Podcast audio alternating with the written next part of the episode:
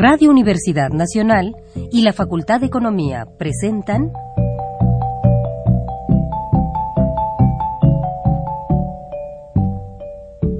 Los bienes terrenales.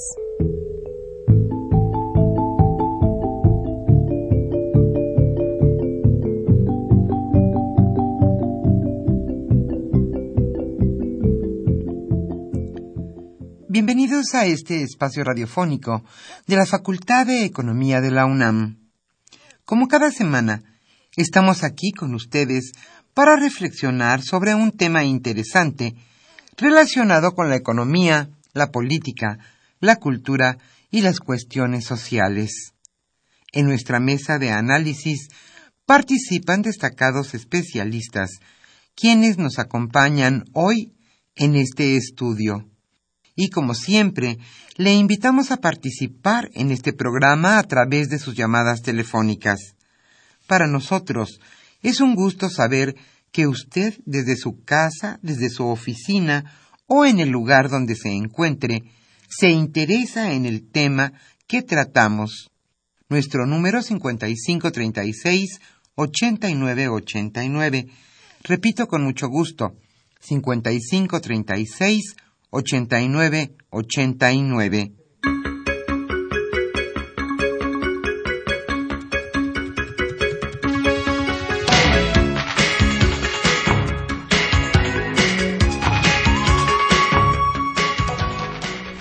En esta agradable tarde de viernes, aquí en la capital de la República, estamos nuevamente con ustedes para llevar un programa más de los bienes terrenales.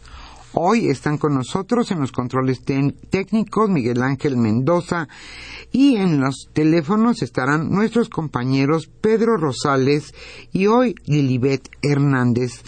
Ellos responderán con muchísimo gusto sus preguntas, dudas, sugerencias y comentarios sobre un tema sin duda muy importante en la agenda nacional. Hoy el tema que nos ocupará se titula de oportunidades a Prospera. ¿Qué han sido estos programas sociales para nosotros los ciudadanos, para la gente que se encuentra en pobreza o en pobreza extrema? ¿De qué han servido? ¿A quiénes han beneficiado? ¿Cuáles son las diferencias entre oportunidades y el programa de hoy? Prospera. De eso hablaremos en este programa en nuestra mesa de análisis. Hoy Carlos Javier Cabrera Adame charlará con Enrique González Tiburcio. Él es el coordinador de asesores de la secretaria de Cedesol Rosario Robles y también secretario técnico del Gabinete Especializado México Incluyente y están con nosotros aquí en este estudio de Radio UNAM y para nosotros es un gusto José Agustín Moreno Suárez, catedrático de nuestra facultad, la Facultad de Economía de la UNAM, y también Omar Telles Gómez. Él es egresado también de nuestra facultad, profesor y también asesor de la Sede Sol. Nuestro tema sin duda importante, polémico, pero de gran importancia, como decíamos, en la agenda de nuestro país, de oportunidades a prospera. Como siempre, le invitamos a participar en este programa a través de sus llamadas telefónicas. Y como siempre, también la Facultad de Economía les obsequiará con mucho gusto a los primeros radioescuchas que se comuniquen hoy el libro Globalización, Crisis y más allá por un México social los coordinadores de este libro fueron Rolando Cordera, Mario Luis Fuentes, Leonardo Lomelí y Elena Sandoval. Nuestros números 5536-8989 y nuestra estación hermana FM con gusto nos presta su teléfono para este programa 5536 4339. Repito este último número 5536 4639. Ahora sí, iniciamos nuestra sección La economía durante la semana.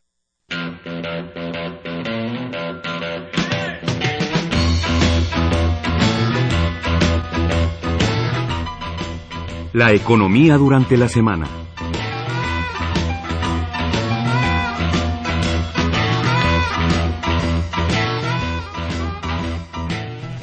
Las políticas monetarias ya no estimularán el PIB.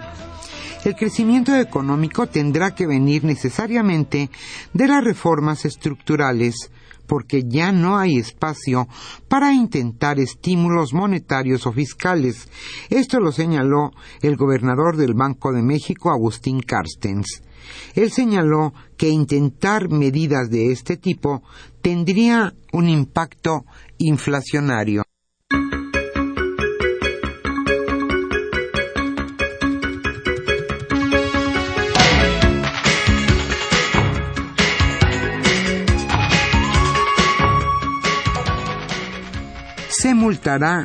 A empresas de cobranza agresivas. Las empresas de cosa tienen tres meses a partir de esta semana para adecuar sus operaciones a las nuevas reglas establecidas según la reforma financiera y evitar una multa que puede llegar hasta 134.580 pesos. Además, estas empresas deberán respetar el horario de 7 de la mañana a 22 horas para contactarse con el deudor. Esto según disposiciones publicadas en el Diario Oficial de la Federación.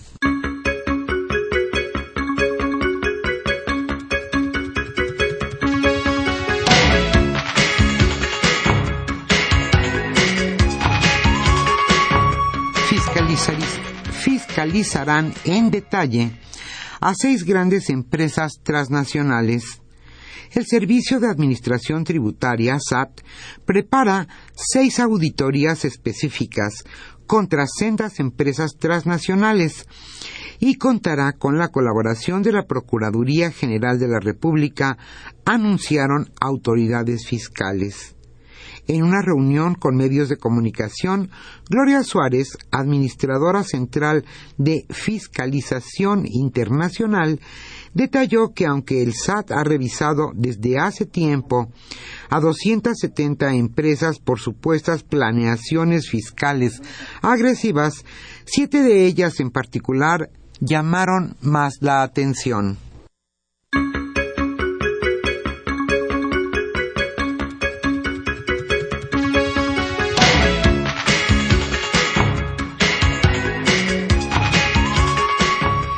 Fondo Monetario Internacional considera difícil superar el crecimiento. La recuperación en la economía mexicana en el segundo semestre no será suficiente para impulsar el crecimiento de este año, esto según el Fondo Monetario Internacional. Considera que la perspectiva de incremento del PIB para 2014 es de 2.4%, según el reporte Perspectivas de la Economía Mundial en su edición de otoño. La economía de México está adquiriendo ritmo, aunque no lo suficientemente rápido, para superar completamente la debilidad experimentada a principios del año 2014.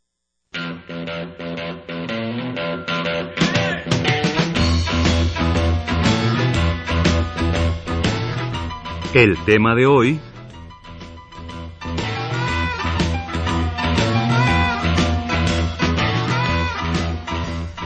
Como señalamos al inicio de este programa, el tema que hoy ocupará nuestra mesa de análisis es de oportunidades a prospera. ¿En qué han consistido estos programas? ¿A quiénes han beneficiado? ¿Realmente ha disminuido la pobreza en nuestro país en los últimos años? Hoy Carlos Javier Cabrera Adame charlará con Enrique González Tiburcio. Él es secretario técnico del Gabinete Especializado México Incluyente y también es coordinador de asesores de la secretaria de Sede Sol, Rosario Robles y nos acompaña también el catedrático de nuestra facultad, la Facultad de Economía, José Agustín Moreno Suárez. Y Omar Telles Gómez estará también en nuestra mesa. Él es catedrático y también asesor de la Sede Sol. El tema sin duda importante en la agenda de nuestro país de oportunidades a prospera. ¿En qué consisten y, o han consistido estos programas y a quiénes han beneficiado? Hoy ese es el tema. Como siempre, le invitamos a participar en este programa a través de sus llamadas telefónicas. El libro que hoy estaremos obsequiando a nuestro radio escucha se titula Globalización, Crisis y más allá por un México social. Los coordinadores de este texto, Rolando Cordera, Mario Luis Fuentes, Leonardo Lomelí y Elena Sandoval.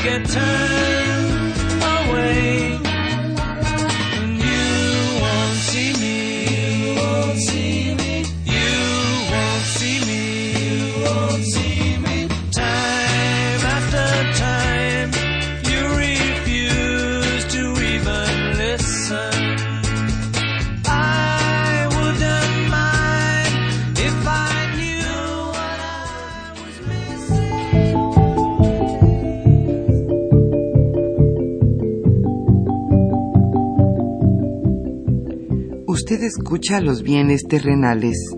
Nos interesa conocer su opinión. Le invitamos a comunicarse a este programa al teléfono 5536 89 89. Repetimos con mucho gusto 5536 89 89. Buenas tardes, estimados radioescuchas de los bienes terrenales. Bienvenidos a una emisión más de este programa que con gusto lleva a ustedes la Facultad de Economía y Radio Universidad Nacional Autónoma de México. Antes de iniciar el programa que ya se anunció en la introducción, nuestra introducción, eh, quisiera comentarles que el día de hoy el Consejo Técnico de la Facultad de Economía emitió un comunicado eh, condenando los eh, muy lamentables hechos que se presentaron en la ciudad de Iguala, los asesinatos de los jóvenes normalistas, la desaparición de 43 más y, y, los heridos que, que llegan a un número de 17. La facultad el Consejo Técnico de la Facultad de Economía eh, demanda enérgicamente que se esclarezcan estos hechos y que se castigue con todo el, rigor de la ley a los responsables de ellos. Y, por supuesto, que se cree todo lo posible para que este tipo de actos no se vuelvan a presentar en nuestro país. Por supuesto, quienes laboramos, quienes colaboramos en este programa Los Bienes Terrenales, nos sumamos también a esta enérgica demanda para que se esclarezcan estos hechos, para que se castigue a los responsables y para evitar que se tomen las medidas necesarias para que este tipo de hechos tan lamentables que nublan la perspectiva de nuestro país se vuelvan a repetir. Bien, eh, pues vamos a a, iniciar con este programa que tiene que ver con el comentario, análisis, revisión, presentación inclusive de Prospera, que es un programa social que vino a sustituir oportunidades. Oportunidades, como sabemos, se estableció en el año 2002 eh, durante el gobierno del presidente Vicente Fox, eh, durante un periodo que llegó más o menos hasta el año 2008 se le eh, atribuyeron, entre otras cosas, la disminución de la pobreza en nuestro país, que fue gradual, eh, pequeña, pero que sin embargo, hay, que decirlo, hubo un descenso de la eh, de los niveles de, pobreza en el país. En 2008, con la crisis alimentaria, con el incremento de los precios de los alimentos de ese año y posteriormente con la crisis económico-financiera que se presentó a finales de 2008 y, que eh, pues se profundizó en el año 2009, bueno, pues eh, nuevamente en nuestro país, en América Latina y en varias regiones del mundo, los niveles de pobreza nuevamente aumentaron.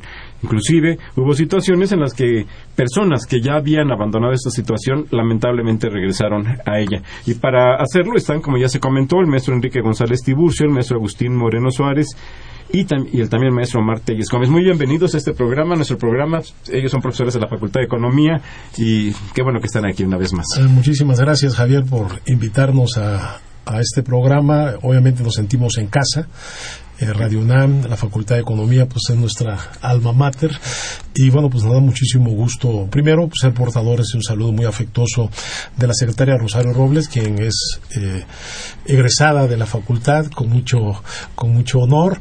Y bueno, pues estamos aquí para poder dialogar a través de, de los cambios que ha sufrido el programa Oportunidades, hoy Prospera, y poder eh, informarle de manera amplia a tu auditorio eh, en qué consisten estos cambios y de qué, y de qué se trata.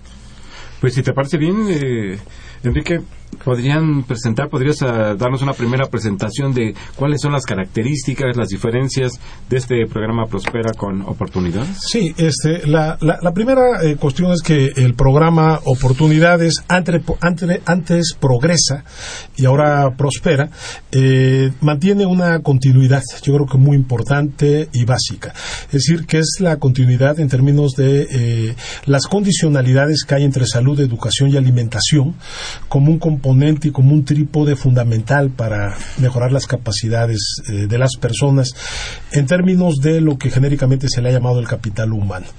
Este programa es un programa que hoy eh, llega a más de 6 millones de personas, 6.1 millones de familias, lo que hace alrededor de 26 millones eh, de personas, lo que es de alguna manera prácticamente el conjunto de la población eh, que podemos estar como población objetivo, que son personas que están debajo de la línea de, bienestar mínimo.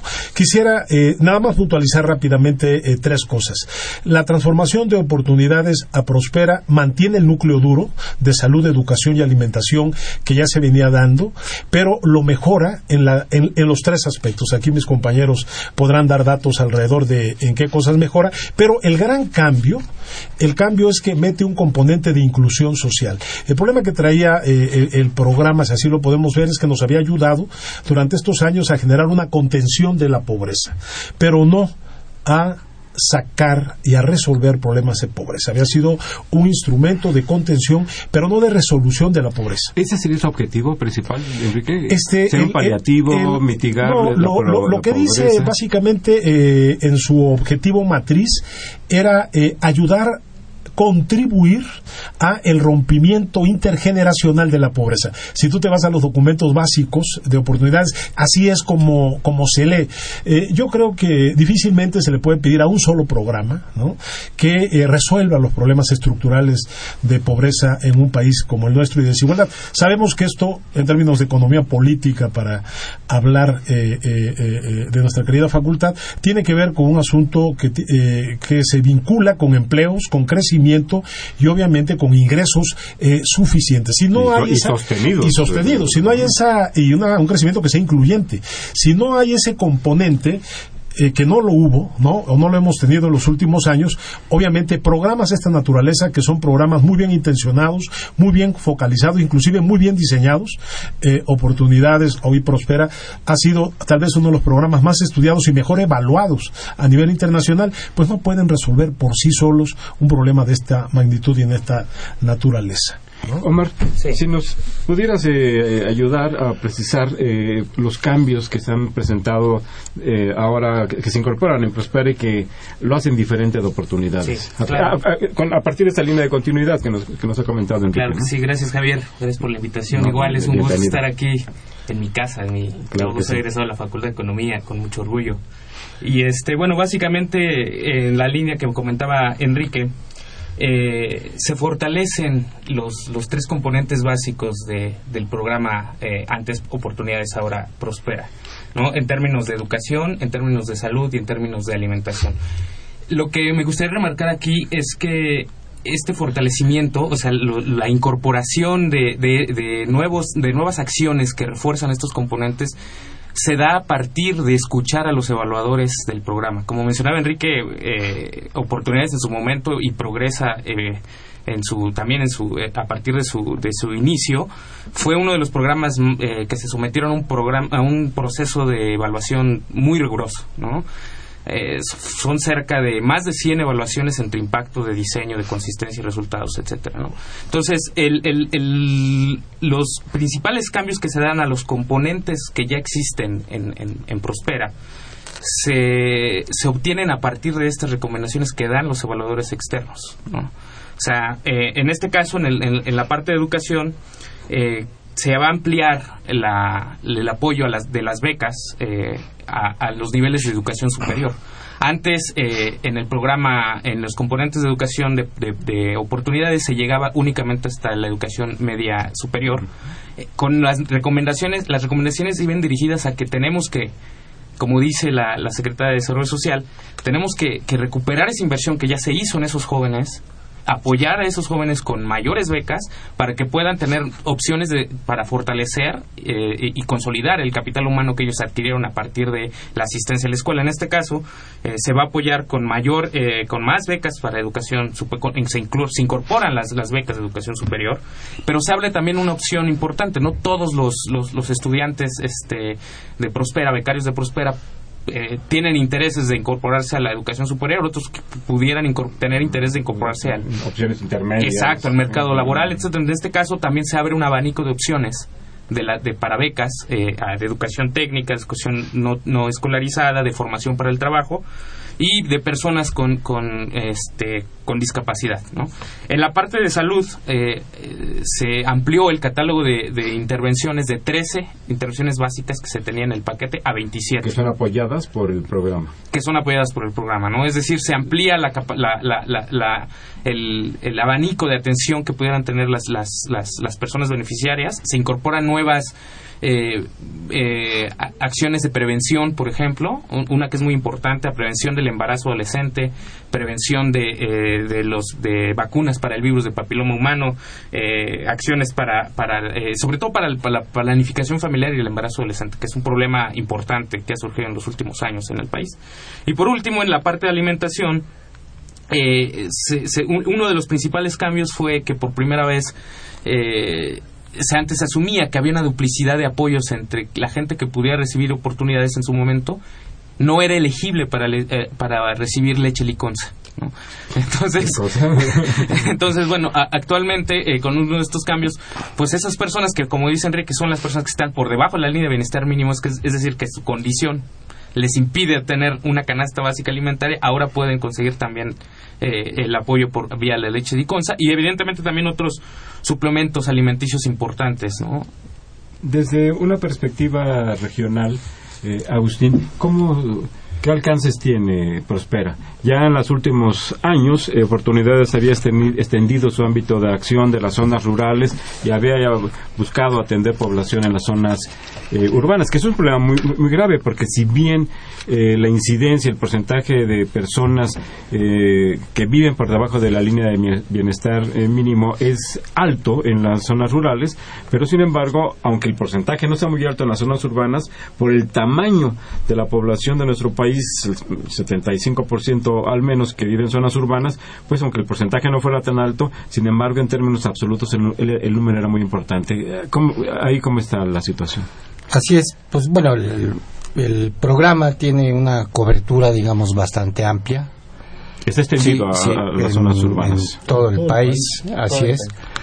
Y yo, yo lo que considero es, es que también no lo veamos eh, de, de manera aislada este, este programa. Es, es parte de toda la política social. Ahora, eh, sobre todo con esta transversalidad que tiene toda la política social que se está intentando, el federalismo hacia los gobiernos estatales, municipales, etcétera, Eso, eso creo que, no, que nos está ayudando eh, mucho, ¿no? Como señala Omar, este puede ser eh, el trampolín para transitar hacia otro tipo de apoyos. No, no solamente eh, en el nivel de educación, salud, etcétera, sino lo importante también es, este lo, lo, que se pretende de ah, ampliarlo hacia el sistema productivo, ¿no? Sobre todo el, apoyo hacia los proyectos productivos que, se pretende dar. Y creo que eso va a ser... ¿Qué, características tenía, tendría, Agustín, este apoyo a las actividades productivas? Pues se, se, va a proporcionar por lo menos alrededor de dos mil pesos para que la gente pueda eh, emprender acciones productivas, que, es lo que la, gente demanda ahora en, prácticamente todo el país, ¿no? Ya, lo que necesitamos es empleo. Y con, esto se puede romper este círculo eh, perverso, digamos, que no permite que la gente salga de la pobreza, ¿no? Entonces, dándoles estas opciones hacia el apoyo hacia proyectos productivos, creemos que estamos dando otro paso más, ¿no? Pues yo creo que sí, Enrique, adelante. Sí, yo, yo este, complementando lo que dice eh, Agustín, hay, hay un núcleo nuevo, nuevo, ¿no? De lo que está, además de lo que ya comentaron Agustín y Omar, hay un núcleo diferente, nuevo, que es lo que yo quisiera destacar del rediseño de oportunidades hacia Prospera.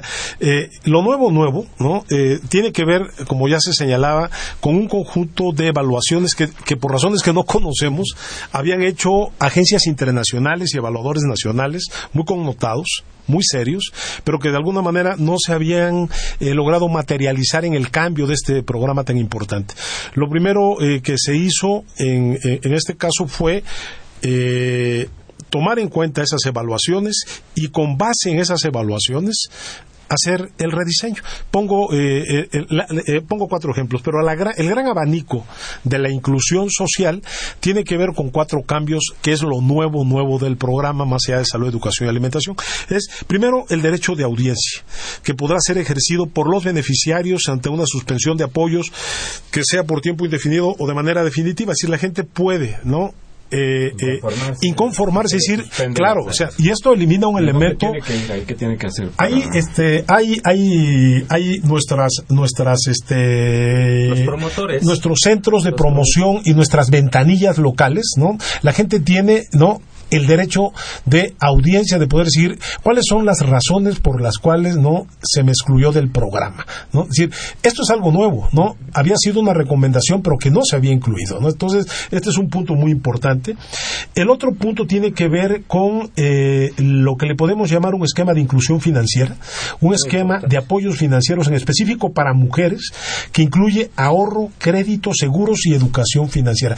Este es un componente que eh, eh, le ha llamado mucha, mucho la atención a las agencias internacionales, sobre todo las financieras, en términos de que esto va a permitir eh, no solo ante gastos catastróficos, sino ir generando una cultura que acabe con esta situación tan grave y tan dramática que vivimos las comunidades indígenas, que es la del agiotismo que se tiene directamente. ¿Cómo funciona? ¿Sería una especie de asesoría para acceder a recursos financieros o una, una financiera que otorga que otorgue apoyos a, los, a las personas incorporadas al programa? ¿Cómo, cómo sería? Aquí básicamente... Esto es algo que abreva, y es muy importante, Javier, abreva de la reforma financiera. Si, si, no se hubiera hecho la reforma financiera, no hubiéramos podido tener esta posibilidad de conectar el programa Oportunidades Hoy Prospera a esta reforma financiera.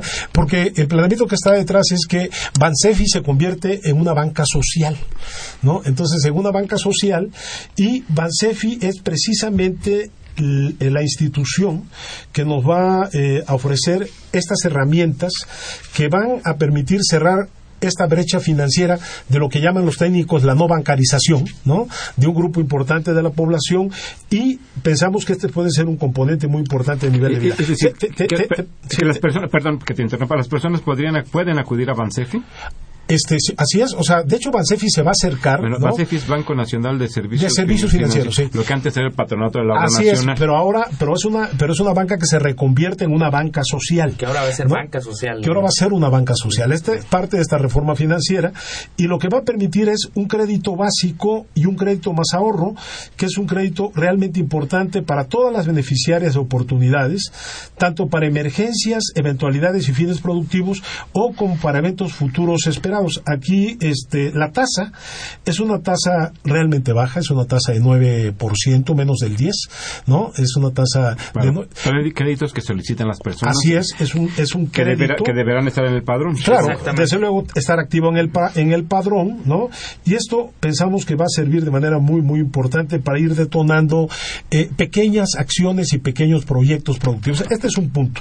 Pero hay otros eh, dos aspectos, que es esta articulación que ya, ya- que ya señalaba en la parte productiva este Agustín, que es al menos hay 15 programas, al menos 15 programas, eh, que tienen la posibilidad de conectar egresados con este capital humano, bien formados, digamos, en salud, educación, alimentación, y darles salida con proyectos que están ahí precisamente en sus territorios. Son proyectos de la Secretaría de Economía del INAE, son proyectos de Zagarpa, son proyectos de opciones productivas de la propia Secretaría. Entonces, este es otro componente que nos parece que es muy, muy importante. Y además está esta parte de vinculación al Sistema Nacional de Empleos y al programa eh, Bécate, ¿no? Que es un componente. Entonces, hay una gama de posibilidades que tiene que ver con la inclusión financiera, con la inclusión productiva, con la inclusión al empleo, a la formalidad y a la parte educativa que ya se había comentado. ¿Esto qué plantea? Esto plantea la posibilidad de salidas, ¿no? Si tenemos un programa muy bueno, pero el asunto es que no se graduaba nadie, o muy pocos, digamos, ¿no? Es decir, inclusive estábamos generando en muchos casos incentivos negativos para que esta población se mantuviera. Hay estudios que inclusive en regiones y zonas del país el propio peonaje se había disminuido donde las acciones del programa actuaban, ¿no? Es decir, entonces esto eh, trata de generar estímulos para que la gente pueda salir por su propio pie, trata de generar estímulos para que aquel que quiera estudiar en educación técnica lo pueda hacer y trata de generar estímulos para el desarrollo y las opciones de carácter eh, productivo. Entonces, esto eh, eh, plantea pues una visión y que y pensamos nosotros una eh, dimensión distinta de la política eh, social en el programa más importante con tantos eh, beneficiarios. Pero el dato relevante es que no estamos esperando a que la economía crezca no como se dijo bueno hay buen capital social, humano, ¿no? Y la economía crecerá en algún momento y ellos tendrán empleo. Aquí hay una articulación donde el Estado interviene y conduce el proceso y obviamente esperamos que la economía también crezca. Vamos a hacer una pausa y regresamos a los bienes terrenales.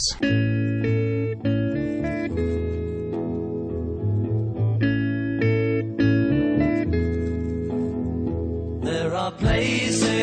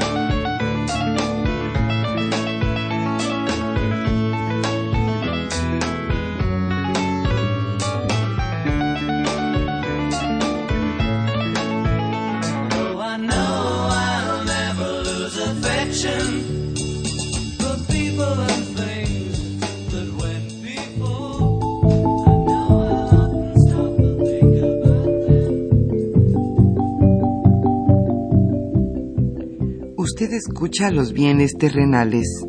Nos interesa conocer su opinión. Le invitamos a comunicarse a este programa al teléfono 5536 89 89. Repetimos con mucho gusto 5536 89 89.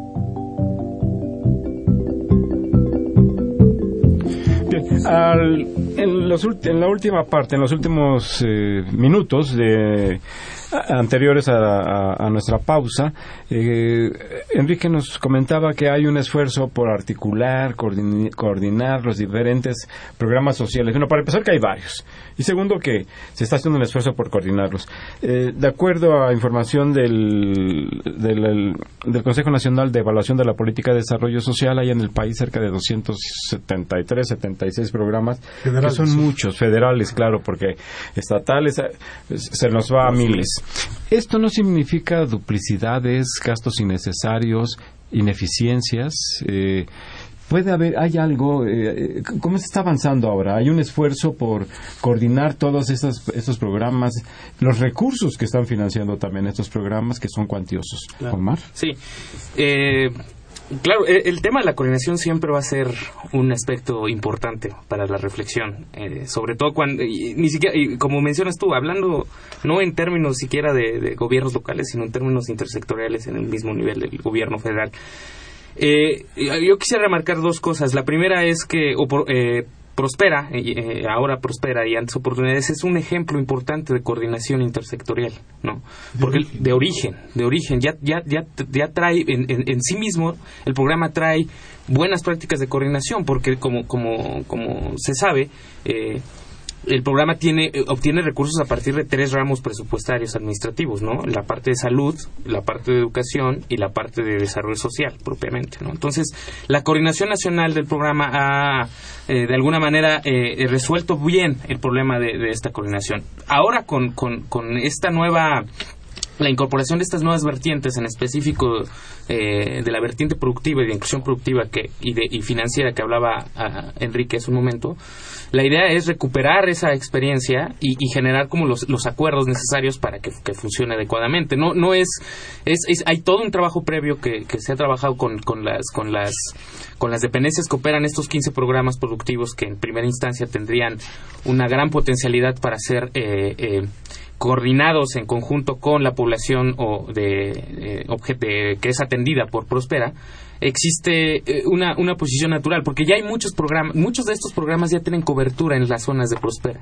O sea, muchos de estos programas ya son, incluso eh, tienen beneficiarios de, de- que son que son parte de, del programa Prospera. Entonces, la, idea sería fortalecer este, este vínculo que ya existe, porque no creo que no partimos de cero. O sea, creo que hay una acción importante, hay un piso importante, y a partir de ahí se va a construir eh, en la lógica de la experiencia previa y, y- y en la generación de, nuevos acuerdos y de nuevos esquemas de trabajo eh, que algunos han sido un poco eh, inerciales, por, el- por, por así decirlo, eh, pero la idea es, es trabajar en este aspecto y, y elevar los, los niveles de coordinación intersectorial ¿no? que implica el rediseño de Prospera.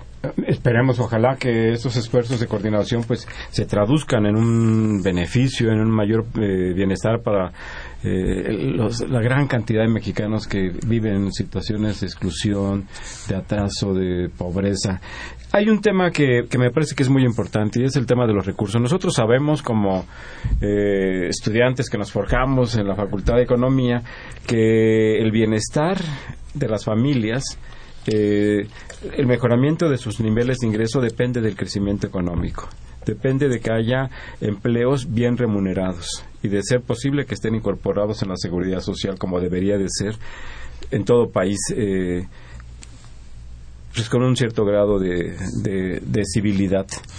En, en México se han destinado muchos recursos, eh, cientos de miles de pesos a la política social, eh, unas cantidades significativas al combate a la pobreza que, que han llevado un poco a que algunos eh, a que algunos analistas eh, pues plantearan lo que mencionaba Enrique hace un momento de la creación de incentivos eh, negativos yo yo creo que no. Yo creo que eh, que es necesario el crecimiento económico, que es necesario que este eh, se extienda a todas las regiones eh, del país, que se generen los empleos, pero al mismo tiempo que se mantengan estos, program estos programas sociales, porque la- el atraso, la desigualdad, pues es centenaria prácticamente en nuestro país, entonces no es posible dejar sin apoyos aunque fuera posible, sería indeseado que se dejara sin apoyos a todos estos núcleos de la población. Pero en materia presupuestal, eh, ¿cómo está la situación? Eh, Agustín, ¿nos podrías ilustrar un poco cómo está la, la cuestión de los recursos? Eh, ¿Hay eficacia en el manejo de los recursos? Este, ¿qué, qué, qué perspectivas? podemos- Los resultados no son buenos. Tenemos los, los balances de 2008, 2010 y 2012. No sabemos todavía próximamente, hasta el año que entra se van a 2015 presentar. Hasta el próximo año se van a presentar. Pero ¿cómo- Sí, ¿qué, la- qué- impacto hay? que Pues la- efectivamente la- las mayores críticas han venido por ahí, ¿no? Que, que se han destinado miles de millones de pesos y eh, los pobres no han variado en 30 años prácticamente, ¿no? Y parece que están Sí, aumentado. Y, y pareciera que, que están aumentando. Si- sin embargo, por lo menos en el proyecto de presupuesto se, se mantiene el recurso de que se va a destinar a, a este programa, ¿no? Ahí más bien yo lo que creo, y, y viendo el, el escenario macroeconómico que no es muy, muy halagüeño, por ejemplo, el- el- las estimaciones de crecimiento del PIB por lo menos no, no este, son, son muy altas. Por ahí nos mantenemos en el 3.7 para, para 2015 Como meta, como, como meta, eh, dependiendo de, de cómo se, se vaya moviendo, incluso a, nivel internacional, ¿no? Hay, hay proyecciones de, del Fondo Monetario. Aquí lo importante, yo creo, es eh, retomar es- este camino que ya, ya se lleva recorrido y, y las expectativas que se tienen con estos nuevos cambios, de, de justamente de romper ese círculo intergeneracional de, de la pobreza, ¿no? Con este tipo de apoyos, sobre todo la, la inclusión financiera.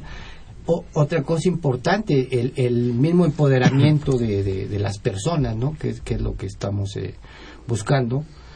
Porque por un lado tenemos este tipo de, de programas y por otro pa- pareciera que, que las demandas y la problemática sigue eh, creciendo, ¿no? Sí, es importante, es, es muy importante, es- lamentablemente, ¿no? Pero así es. Entonces, Este, ¿Tú, Enrique, quisieras agregar algo al Sí, respecto? este, sobre lo que comentábamos ahorita de, de la parte de incentivos y la parte de de la coordinación que comentabas. Efectivamente, la coordinación eh, e- es un problema, ¿no? Es, o sea, creo que eso, digamos, partíamos de la idea de que eso ya lo sabíamos, ¿no?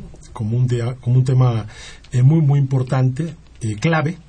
Pensamos que la estrategia para que el programa Prospera pueda evolucionar en su operación de manera positiva, este va a ser un instrumento central. Eh, y como decía Omar, ya eh, el, programa eh, Oportunidades, ¿no? Antes Progresa, surgieron de esta, de esta matriz de coordinación.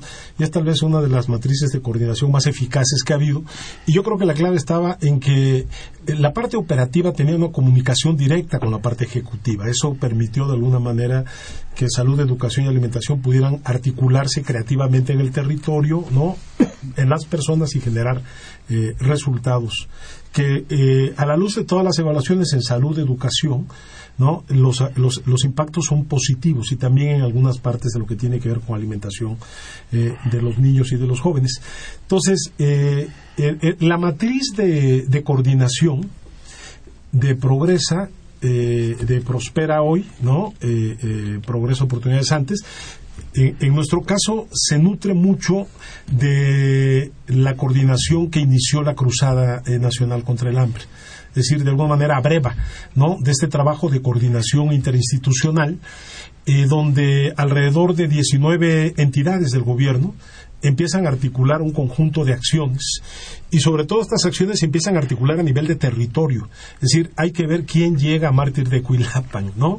Para articular a partir de la demanda que se empieza a organizar, ¿no? ¿Qué oferta pública podemos ir vinculando creativamente de acuerdo a la necesidad de las personas y modificando paulatinamente reglas de operación y el propio ejercicio de estos programas públicos. Yo creo que esta, esta cuestión este, eh, eh, eh, prospera, abreva, no solamente las reformas como la financiera y la educativa, para poder generar becas e inclusión financiera, sino que también abreva de la experiencia de la propia cruzada en términos de esta coordinación interinstitucional, pero también entre niveles de gobierno. ¿no?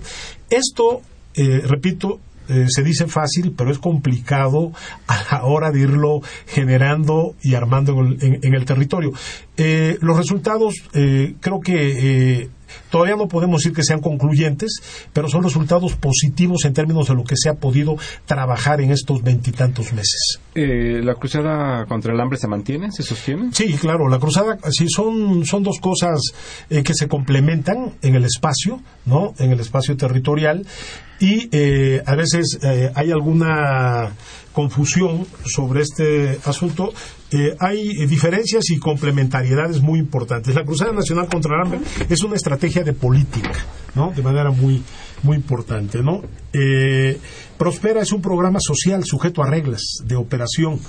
El presupuesto, la cruzada no cuenta propiamente con un presupuesto eh, propio, es la concurrencia y esta articulación, y en el caso de Prospera tiene recursos asignados por programas subpresupuestarios específicos en estos tres ramos que ya eh, se, eh, se conocían, ¿no? Y las poblaciones objetivos se cruzan en alguna parte, ¿no? En alrededor de 1.5, Más o menos. 1.9, ¿no? Eh, ¿Qué? eh, ¿Millones de personas? millones de personas se cruzan, ¿no? En esta otra parte, pero cada quien trae universos muy particulares, digamos, de trabajo. El caso de la cruzada era llegar pronto, rápido, a más de 7 millones de mexicanos que no comían bien, ¿no? Estaban en esta circunstancia. hambre con la Eh, Así es, o sea, es esa parte, mayor pobreza. es esa parte, y por eso arranca enseguida, porque esto no podía esperar al rediseño del programa, ¿no? Y la estrategia es avanzar inmediatamente en la cruzada, que además nos ha servido como estrategia y como método para ir aprendiendo, pues, de cómo estaban las cosas en el territorio y también para saber cómo estaban las- los niveles de coordinación y de participación social. Entonces, todo eso nos ayuda, digamos, como un labo- laboratorio eh, eh, de, de política social para ir entendiendo e ir mejorando estas prácticas eh, eh, ahí mismo no en el propio territorio y hay, hay- y hay dos aspectos así muy rápido antes de irnos a las preguntas que seguramente hay Vamos muchas a, que ceder- ido a cederle que- los que- micrófonos a nuestros radioescuchas. que, que hay una- que es la, la- la población urbana.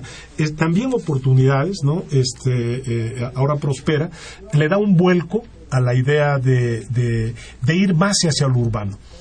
En la parte rural, más o menos, las prácticas y las políticas estaban hechas, ¿no? Y articuladas. Hoy, volver a lo, a lo urbano, eh, nos hemos encontrado que es un fenómeno que tiene características muy particulares, ¿no? Y estamos, obviamente, eh, viendo cuáles son las mejores estrategias para poder intervenir. El día de ayer Antier, la secretaria estuvo en Monterrey con el señor presidente, ¿no? En un polígono urbano donde están aplicando eh, precisamente, junto con la universidad, en este caso de Nuevo León, las mejores estrategias para intervenir en este espacio. Entonces, en el caso de Prospera, todos este tipo de instrumentos se están utilizando para dar un viraje 60, 60%. 70, 70, 30, 30. ¿no? En términos del porcentaje que tú señalabas de la población que hoy es mayoritariamente eh, eh, urbana. Urbana, claro.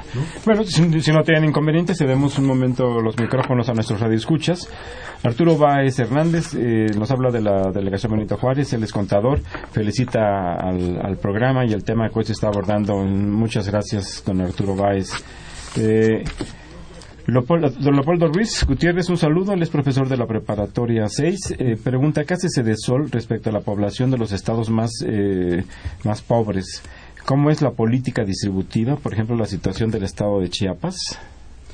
Pues, Básicamente, eh, quisiera comentar ahí que eh, en términos de la mayor cobertura, en este caso, cerrarnos a Prospera, la- la- los may- el mayor número de personas que, que son beneficiarias, de familias beneficiarias de, de Prospera se encuentran en estos estados con mayor índice de, índices de pobreza, ¿no? O sea, básicamente Oaxaca, Guerrero, Chiapas, Oaxaca, Guerrero, Veracruz, Veracruz, Estado de México, que es, que es un reflejo de lo que comentaba Enrique, que es un estado que al parecer pues no tiene tantos niveles de marginación, No, pero, pero- si nos vemos, si nos concentramos en esa, en este Catepec, los núcleos son urbanos, pero ahí hay un gran número de, de personas en condición de pobreza. ¿no? María Luisa Servín Montaño, ella, también es contadora, eh, muchas gracias, nos habla de Tlalpan. Pregunta si Prospera ya no se limitará a regalar dinero a los más pobres. ¿Qué programas se harán para que la gente en situación de pobreza pueda convertirse en emprendedor? Pues es que en Ah, realidad no, no es que regale, ¿no? No, no lo regala. Hay, hay, hay reglas de operación a, a las que se tiene que estar sujeta eh, to- toda la, la población beneficiaria. Por ejemplo, en, en términos de salud, pues tienen que acudir a, a sus citas. Eh, en términos de educación, pues los niños tienen que eh, Aprobar el- al- el círculo escolar correspondiente. Exactamente. Y no, no es eh, que, que se regale el dinero simplemente, ¿no? Ah, ah, Hay un conjunto de programas que son estos 15 programas que señalábamos, ¿no? Que un poco la idea es que, eh, ahora, este, tú no estás de acuerdo con los incentivos, ¿no? Pero bueno, en el caso No, no, del yo sí estoy de acuerdo programa, con los incentivos. en el caso del programa, no la idea es que sean negativos o perversos, porque creo que la gente necesita de esos apoyos, de esos recursos. No, no, claro. Y no creo que alguien deje de trabajar por, por atenerse a vivir de los apoyos de, en este caso, eh, Prospera. ¿no? Existe, ¿eh? Existe, esos datos, Sí. esos casos se dan. Sí, pero bueno, claro. este, la idea es seguir apoyando, ¿no? Y generar estos incentivos positivos, pero este, no dejar a la gente, porque a veces se entiende que generar incentivos positivos es dejar a la gente librada a su suerte, nada, nada más alejado de la realidad. El programa continúa y se fortalece, como fue el, el compromiso, y se fortalece con programas como el de opciones productivas para estas salidas, en los programas que tiene el Instituto Nacional, eh, el INAES, ¿no? Lo que era antes FONAES, para generar, obviamente, eh, componentes de acceso a eh, procesos y proyectos productivos específicos. ¿Cuál es el apoyo que puede recibir una familia? Yo entiendo que se incrementan estos apoyos si tienen hijos estudiando en el nivel básico eh, y, y, bueno, y anteriormente hasta el nivel medio superior. Pero ¿cuál es el apoyo que recibe una familia por parte de, eh, bueno, que venía recibiendo en oportunidades y ahora en Eh, básicamente los tra- los- son dos tipos de transferencias mo- monetarias, por así decirlo, ¿no? Etiquetadas. Por Una está dirigida que es el, el apoyo alimentario, que está, es, es una transferencia. ¿Qué monto es? Son, eh, el- no, no recuerdo bien el último dato, pero son eh, eh, un 400, poco más de 500, casi 500 pesos. 450 450 pesos. Ese es, ese es fijo por por familia.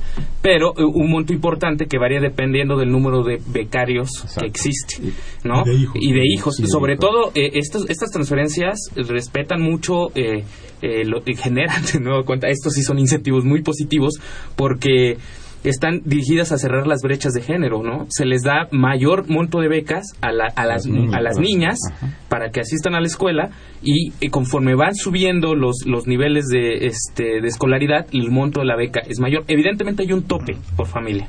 O sea, no, no, no, no un tope, tope de, tope de, ing- de transferencia, Ingreso. de transferencia. 2.400 pesos Exactamente, que está establecido en las reglas de operación. Así es. Ahora tú puedes, a partir de esta cuestión, ¿no? El nuevo componente es que tú puedes tener estos accesos financieros, ¿no?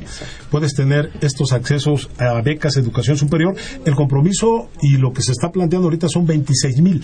Egresan cada año 26,000 qué, perdón. 26 mil becas, Becas. ¿no? Para la parte de educación eh, de entrada, ¿no? Superior. Sí, de, Superior. de- de- de- de educación superior en toda la parte, en toda la estructura de universidades interculturales, básicamente públicas, eh, y eh, cada año egresan 250 mil eh, jóvenes, ¿no? Eh, eh, hombres, mujeres, ¿no? De, de toda la estructura de lo que es el programa. Pero bueno, creo que Pero, pero además, Roberto- lo- perdón, lo, lo puedes ir complementando este, este apoyo porque no solamente es la transferencia. Roberto Martínez Rosas, gracias por llamar. Él es profesor, habla de la delegación Benito Juárez. ¿A cuánto asciende el presupuesto de, de la Sol para este año 2014? Y aproximadamente cuánto se destina a Prospera y también cua- a, eh, cuántos beneficiarios tiene. Sí. De los beneficiarios ya se había Sí. planteado al principio en Muy materia rápido. presupuestal. Rapidísimo, eh, asciende alrededor de el ra- total de ramo 20 de 117 mil millones de, de- de pesos. Ramos 20 es, Ramo eh, 20 es el de desarrollo, Desarrollo desarrollo Social. social. El, Ujú. el que, esto, es, esto es en el proyecto de presupuesto Para 2015. para 2015 Ujú. y para Prospera están asignados nada más por ramo 20 39.860 Falta millones. lo de salud Lo y de falta salud, lo de educación. que en total, que en ¿No? total serían menos. 74, 75, 74, 75 75 mil millones de pesos. Así es. Esos son los datos, don Roberto Martínez.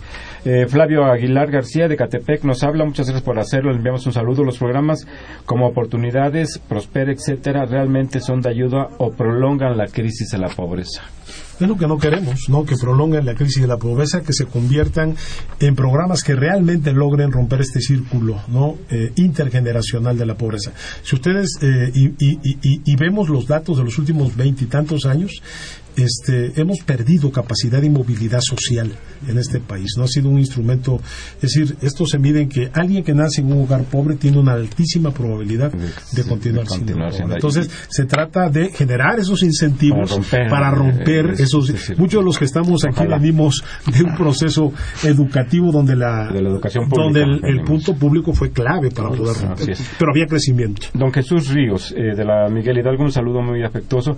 Se ha detectado y documentado en la prensa y existen denuncias por parte del PAN y PRD por la intromisión de la Sedesol en los comicios próximos eh, con sus operadores. Pregunta, ¿hay mecanismos legales eh, eh, para la Secretaría para prever estas situaciones? Sí, absolutamente. Eh, en el caso de la Secretaría, desde el año pasado, ¿no? Se instrumentó todo un programa de capacitación y de blindaje electoral. Si quieren entrar a la página de la Secretaría, somos de las pocas instituciones, ¿no? Que tenemos lo que podemos llamar eh, un catálogo, ¿no? Un Decálogo. decálogo de eh, acciones eh, platicadas jun- conjuntamente con el Instituto Nacional de, Electoral, precisamente para prevenir ¿no? todo este conjunto de prácticas. Sabemos que por las características de la Secretaría va a haber una gran cantidad ¿no? de, de- de demandas de esta naturaleza, pero desde adentro ¿no? se está generando un proceso de consolidación y de blindaje realmente importante. Eh, don Juan Manuel Perusquía eh, nos habla de la delegación Cuauhtémoc, muchas gracias, eh, envía saludos eh, y plantea un tema relacionado a la FED de Estados Unidos, su impacto en el peso y en las tasas de interés. Este será un tema que próximamente abor- abordaremos en este programa. Jorge Aguilar de Tualpan, ¿qué diferencias hay entre la cruzada contra el hambre, el PAL, el programa alimenticio? Y el reciente Prospera, ya más o menos Sí, lo hemos más o comentado. menos lo ¿Quieres habíamos puntualizar. Omar, más o menos? Sí, básicamente eh, eh, eh, el principal es que la cruzada es, es una estrategia de, de- de política que no tiene recursos asignados, que tiene eh, eh, implica la concurrencia de recursos el- el- y los programas de apoyo alimentario y prospera son programas presupuestarios sujetos a reglas de operación con población objetivo también diferente. Ah, Y eso lo vinculamos a, la pregunta que nos hace a- a don Mario Luis Sosa de la Venustiano Carranza, él es jubilado. Pregunta que si se le podrían explicar con, pues con claridad. Yo creo que han sido bastante claros, pero quiere más claridad todavía, don Mario. La diferencia entre progresa, oportunidades y prospera. Sí, la, la diferencia entre progresa eh, y oportunidades con prospera ¿no? son dos, muy sencillas. Primero, va a haber más salud, va a haber más educación y va a haber más alimentación. Esa es una.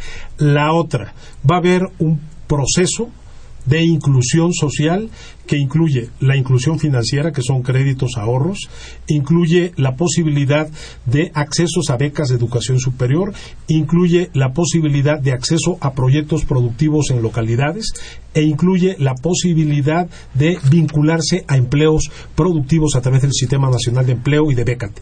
Y una Eh, muy importante, perdón, el derecho de audiencia. Y el derecho Que de no- que ya habíamos eso es. comentado, que ya se Esos había comentado anteriormente. Laura Miranda eh, Pacheco, ella es estudiante, nos habla de Coyoacán. Eh, señala, pregunta algo que ya Omar y Enrique había hecho referencia. Dice, tradicionalmente se han utilizado los programas sociales para fines electorales. ¿Será 2015 la excepción? Ya lo habías comentado, Así están es, tomando las medidas ¿no? desde el y interior. obviamente estamos haciendo todo lo posible para que ninguna de estas cosas ocurra. Raúl Horta Retana nos habla de la, él es abogado, nos habla de la Miguel Hidalgo, saluda y felicita al equipo, al equipo de trabajo. Los temas abordados son de interés y nos abren la mente ampliando así nuestro panorama. Pues qué bueno que conseguimos hacer esto, es el propósito de nuestro programa. Se nos ha, agotado el tiempo, esperemos que los trabajos, los objetivos que se han planteado en la Secretaría de Desarrollo Social eh, se concreten, tengan logros en, en beneficio de, de- de nuestro país y de la población. Claro. Eh, le agradezco mucho al maestro Enrique González Tiburcio, al maestro Agustín Moreno Suárez, al maestro Omar Telles Gómez su presencia esta tarde. A ustedes les agradecemos que nos hayan escuchado, les agradecemos que nos llamen. Eh, les recuerdo que Los Bienes Terrenales es un programa de la Facultad de Economía y de Radio Universidad Nacional de Autónoma de México. Muy buenas tardes y muchas gracias. I've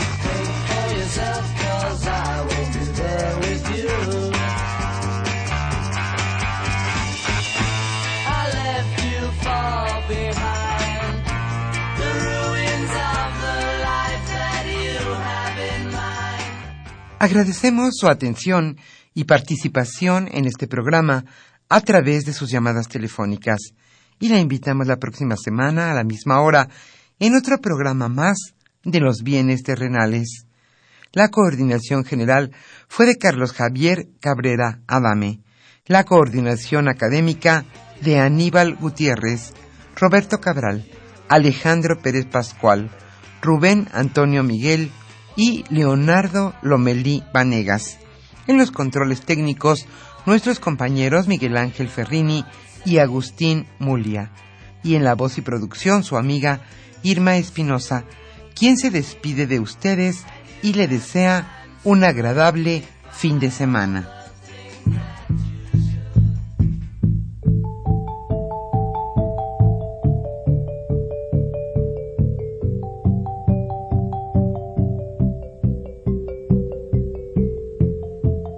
Radio Universidad Nacional y la Facultad de Economía presentaron Los bienes terrenales.